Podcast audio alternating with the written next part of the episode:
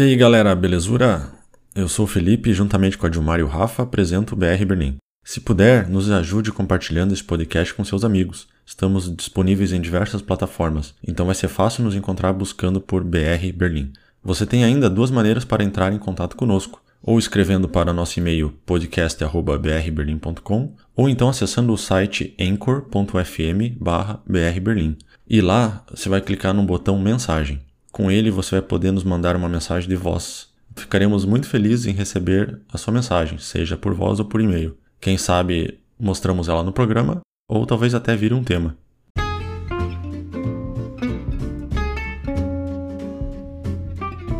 Hoje, quarta-feira, iremos dar um update dos casos de corona aqui em Berlim e também na Alemanha.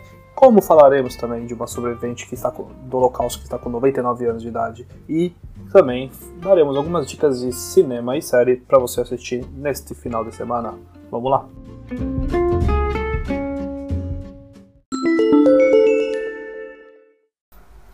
Então, galera, agora uma notícia boa em relação ao número de novos casos feito pelo coronavírus. Diariamente, o número de novos infectados tem caído bastante, então isso quer dizer que o isolamento social está dando certo. Para ter uma ideia, é, ontem é, foram contados é, menos de 8 mil novos casos na Alemanha inteira. É, se você comparar as últimas semanas, estava em torno de, 20, é, de 15 mil, às vezes 18 mil também, dependendo. Então, está é, tendo essa queda. Ainda não é motivo para comemorar, porque tem, nós temos muitas, tem muito a ser feito ainda, é, mas dá para ver que está caindo. Então, isso quer dizer que realmente as medidas tomadas pelo governo está, estão dando certo. É, sugiro continuando, continuar usando máscara, porque aqui em Berlim, por exemplo, ainda estamos com bastante casos 15 mil casos de infectados nesse momento, ativos, né, pessoas que estão com vírus, e comparado a um mês e meio atrás, onde eram 300, dá pra ver que tem uma, uma baita diferença, né?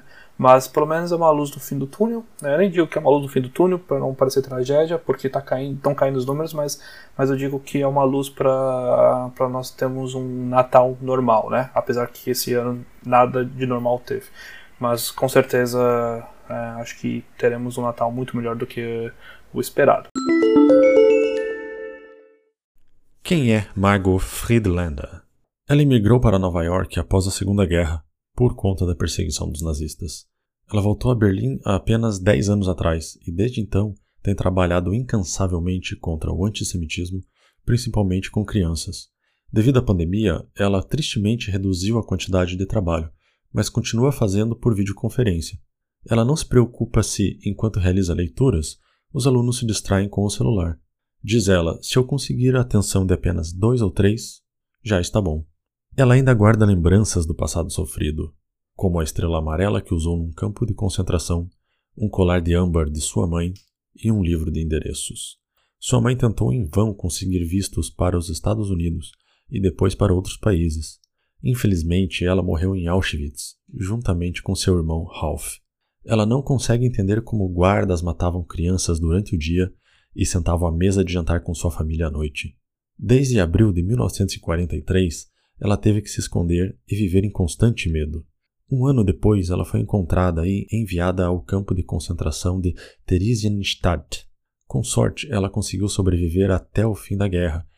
Conseguiu fugir para Nova York, onde trabalhou por muitos anos numa agência de turismo e às vezes como costureira.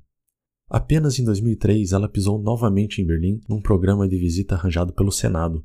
Durante essa visita, um amigo fez um filme sobre seu retorno, chamado Don't Call It Heimweh. Em tradução livre seria Não Chame Isso de Saudades de Casa. Esse filme abriu o Festival de Filmes Judeus de 2005. Ela também tem uma autobiografia chamada Try to Make Your Life, título que veio das últimas palavras de sua mãe. Apesar de todo o sofrimento passado, ela recuperou memórias de pessoas que ajudaram à época. Eu não pergunto por que Deus permitiu tudo aquilo, diz ela. Deus não pode ser compreendido. Diz ela que quando voltou a Berlim pela primeira vez, sentiu orgulho de ser de tão bela cidade. Mas aí se perguntou: posso falar isso? Na época houve uma cerimônia onde ela recuperou a sua cidadania, e ela disse que não se deve dizer obrigado quando se recupera aquilo que lhe foi tomado. Disse também: Eu sou completamente berlina. Eu amo minha cidade. Ela completa sua missão de vida trabalhando com estudantes para que nada parecido com isso volte a acontecer. Fez sentido eu ter sobrevivido, diz. No outono do ano passado, ela caiu em seu apartamento e sofreu cinco fraturas. Então veio a pneumonia e um ataque cardíaco. Enquanto internada, os médicos reclamaram por ela ter tantos visitantes. No início deste ano, ela estava recuperada e pôde comemorar seu aniversário de 98 anos com certo atraso. Estavam presentes 80 convidados, entre eles o presidente Frank Walter Steinmeier e sua esposa, Elke Budenbender. Para o aniversário deste ano, 99 anos, ela não pôde comemorar como gostaria, mas disse: Nós vamos dar um jeito nisso. Para o próximo, seu centenário, ela espera contar com 100 convidados. A minha primeira dica fica para o Gambito da Rainha. É uma nova série aqui da Netflix. Ela é interpretada por Anna Taylor-Joy. Ela conta a história de Beth Harmon, que é uma garota órfã que se revela ser um prodígio do xadrez, né? E conta toda a trajetória dela desde quando ela descobriu esse, esse, esse dom e ela chegou aos 22 anos e acabou sendo praticamente uma celebridade do xadrez, né? É, é uma minissérie de. São, são apenas é, sete episódios de uma, de uma temporada, então é muito tranquilo de assistir, tem a história fechadinha e você não precisa se preocupar na hora de maratonar.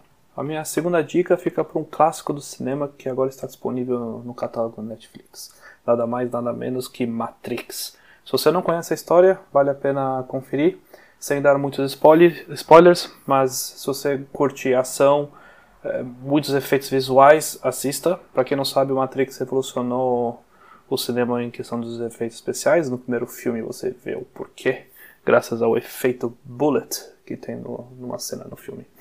É, vale a pena conferir e vale lembrar que no próximo ano será lançado Matrix 4 com praticamente todo o elenco original. Inclusive Kenny Reeves estava aqui nas nossas ruas berlinenses gravando cenas do, do seu próximo filme. Agora saindo um pouco da Netflix, falando um pouco da Disney Plus. Para quem é fã de Star Wars, para quem não é fã também, recomendo assistir, mas tem que assistir os filmes antes. É, vale a pena acompanhar Mandalorian. Está em sua segunda temporada na Disney Plus e conta a história de um Mandaloriano. Então fica difícil explicar quem é o Mandaloriano se você não é fã de Star Wars, é, mas é, sai um pouco da cultura dos filmes, né? É, tem bastante efeito visual, claro, é, são de ponta inclusive para uma série de TV, mas parece uma história de Velho Oeste no, no espaço. Então fica a dica para assistir. É, a, Netflix, a Disney Plus, diferente da Netflix, eles não lançam toda a temporada de uma vez. É, cada episódio é lançado na sexta-feira. E como ele está na segunda temporada, os dois primeiros da segunda temporada já foram, já foram lançados. Claro, a primeira temporada está completa na Disney Plus. Mas é, se você aguenta esperar mais umas 5 semaninhas, vai estar tá tudo disponível. Mas fica a minha dica: Mandalorian é uma boa série para acompanhar. Beleza? Espero que vocês curtam. É, espero que não esteja tão frio assim para você conseguir assistir todas essas três dicas. Mas se estiver frio, pega aquele vinho, fica debaixo da coberta e assista que vale muito a pena. Beleza, galera? Aquele abraço.